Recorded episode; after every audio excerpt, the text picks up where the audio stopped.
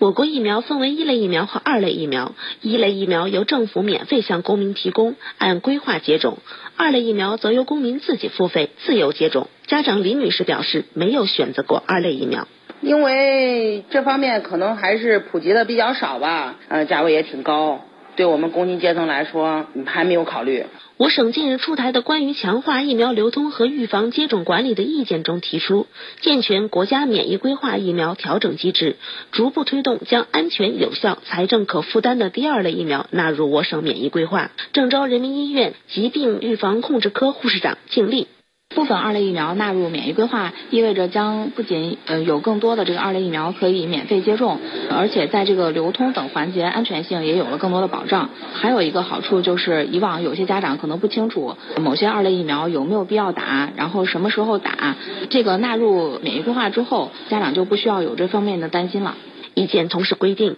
将疫苗采购纳入省公共资源交易平台，实行网上集中采购，由省疾控中心汇总我省第二类疫苗需求，在省公共资源交易平台通过直接挂网、招标或谈判议价等方式形成合理采购价格，由县级疾病预防控制机构向疫苗生产企业采购后供应给本地的接种单位。尽力疫苗质量这一块可能会更有保障。统一招标采购之后，大部分的这个疫苗价格是有所下降的。比如说这个五联疫苗，原来最后在我们这儿售价是七百九十八块一，现在统一招标采购之后调整后的价格是六百二十二。意见还要求省卫计委要在今年年内出台我省预防接种异常反应补偿办法，通过商业保险等形式对预防接种异常反应受种者予以补偿的机制。郑州市民张女士，给孩子打疫苗呢，本身这是一个大事儿哈，都希望孩子就是说健健康康的，是吧哈？有这个补偿机制，作为家长会来说会